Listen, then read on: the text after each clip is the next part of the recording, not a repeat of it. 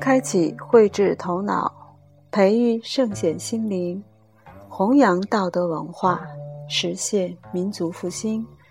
欢迎来到荔枝 FM 幺零零幺九六德音之声，我是主播德音学堂大刘老师。今天在这里与大家分享熊春锦先生所著《德慧智慧性图文思维教育》一书当中的有关内容。今天要分享的主题是人类道德水准与生命绘制状态的变化与关联。于人类社会道治社会、德治社会、人治社会、义治社会、礼治社会和智治社会六大分期相对应的人类社会的德性能量状况，也可以分为居道用无。居德用一，得一散五；失仁用义，失义用礼，失礼用智，六个阶段。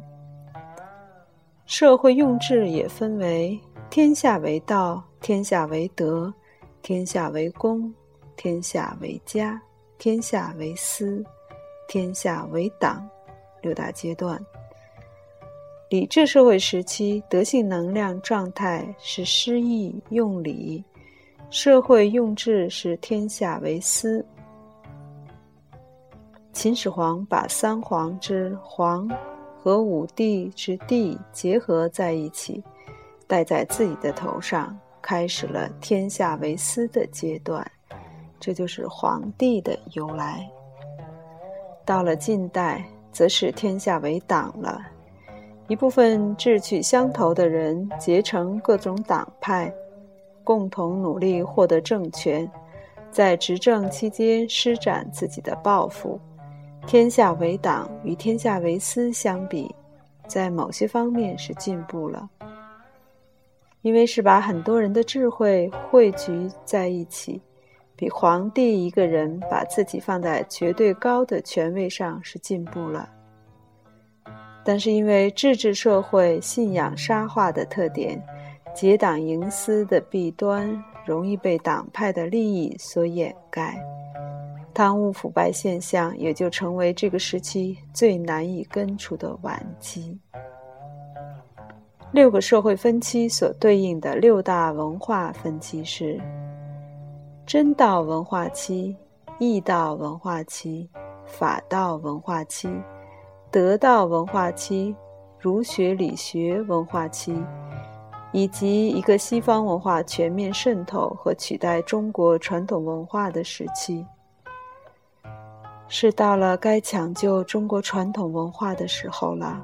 如果再不抢救道德根文化，那么我们就将失去根和根文化的血脉联系，就再也读不懂。自己的祖先了。人类会与智的交替也是这样，在历史上存在一个纯用性会期。什么叫性？一性一命，谓之生命。性是我们的一点灵光，是生命精神系统的本源状态。对这个本源状态的认知。中国古代的文化与西方文化不同，中国古代文化就认为人人都是佛，都是道的化身，而西方文化将性客体化，称之为上帝。人们只有牵着上帝的衣角，才能到达天堂。庄子在《耕桑楚》当中谈到：“道者，得之。”亲也，生者得之光也，性者生之智也。一性一命当中，这个性非常关键。可惜人们离道失德太久了，德的品格、德的能量都不充沛了，所以见不到自己的本性了。但是，我们小时候都做过在天上飞的梦吧，对不对？那些景象真的是虚渺的吗？不是的，那就是本性中的一个子系统在体外活动时，对大脑知识的反应。当然，性的内涵比做梦梦到的景象要深邃得多。性是一团来自无极大道的灵光，也称之为性光。只是每个人灵光的圆明程度不一样，有的人自己的灵光这儿缺一块儿，那凸一块儿；有的人的确是浑圆有光，这个光不仅能照自己，而且能照别人。称之为道法自然。有的人往那儿一站一坐，就释放出一种看不见的能量场，通过辐射、对流，无形当中就能够影响周围的人，能够对周围环境产生作用和影响。这就是生命之光的能量，也就是我们本性的能量。人类只有通过修之身，才能使自己的性光圆明，重新发出光来。我们在看历史书的时候，羡慕古人不出于户以知天下，不窥于游以知天道，这是多高的智慧！我们为什么不行呢？因为我们有了私心，有了贪欲，有了妄想，有了执着，产生了一个厚厚的屏蔽层，把我们的本性封闭在里边，本性的光没有办法透出来，我们也就没办法进入真正的大智慧的状态。研究中国文化，要一个字一个字的研究，“智慧”一词。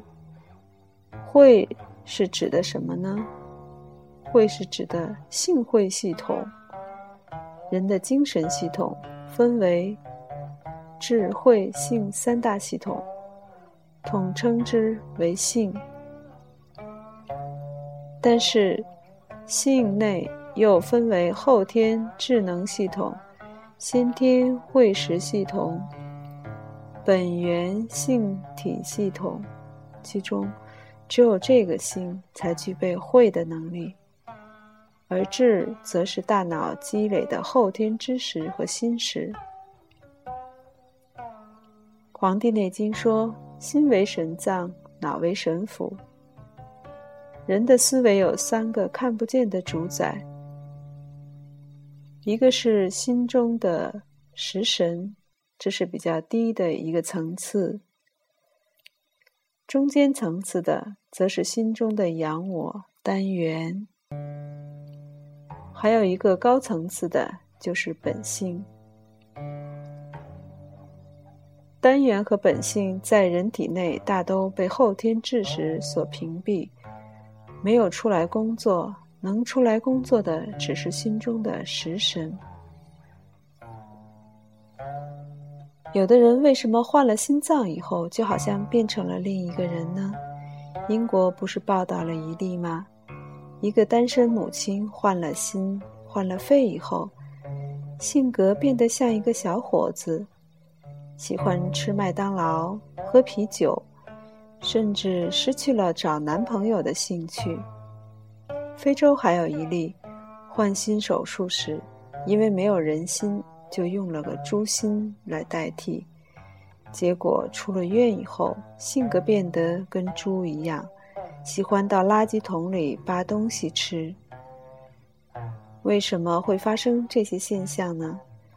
我们的祖先早就发现了，我们的心里还有一个心神，心是他的宿舍，大脑是他的办公室，这就是心为神脏，脑为神府的解释。他在大脑工作时，主持着神经系统的各种各样的生物反应，包括神经递质的传递、良性弧恶和恶性弧的反射。一旦它开了小差，出现了问题，大脑就无法工作了。医院里躺着的植物人，他们的大脑还是正常的，只是办公室的主人没来上班。他一旦回来了，大脑就可以正常工作了。有些植物人的亲属通过呼唤的方式，天天坚持呼唤，经过几年的努力，把心神这位主人给唤回来了，植物人也就清醒过来。这不就是心神这一生命现象的最好的证明吗？好，今天我们的分享就到这里。我们今天所分享的内容，摘自国学大家熊春锦先生所著《德惠智慧性图文思维教育》一书。感恩您的收听，感恩熊老师的精彩解读和阐释。我们下次再见。